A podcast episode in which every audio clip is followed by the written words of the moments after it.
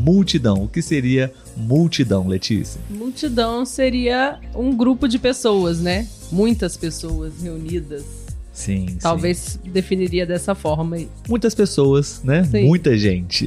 Muita gente, exatamente. E é muito usado no português, né? Então, é, muitas pessoas, você pode usar perfeitamente a palavra multidão. Por exemplo, né? Ah, no jogo do Flamengo, que é o time que o Olavo torce, Sim, tinha uma multidão, ou seja, tinha muitas pessoas lá assistindo o jogo. exato.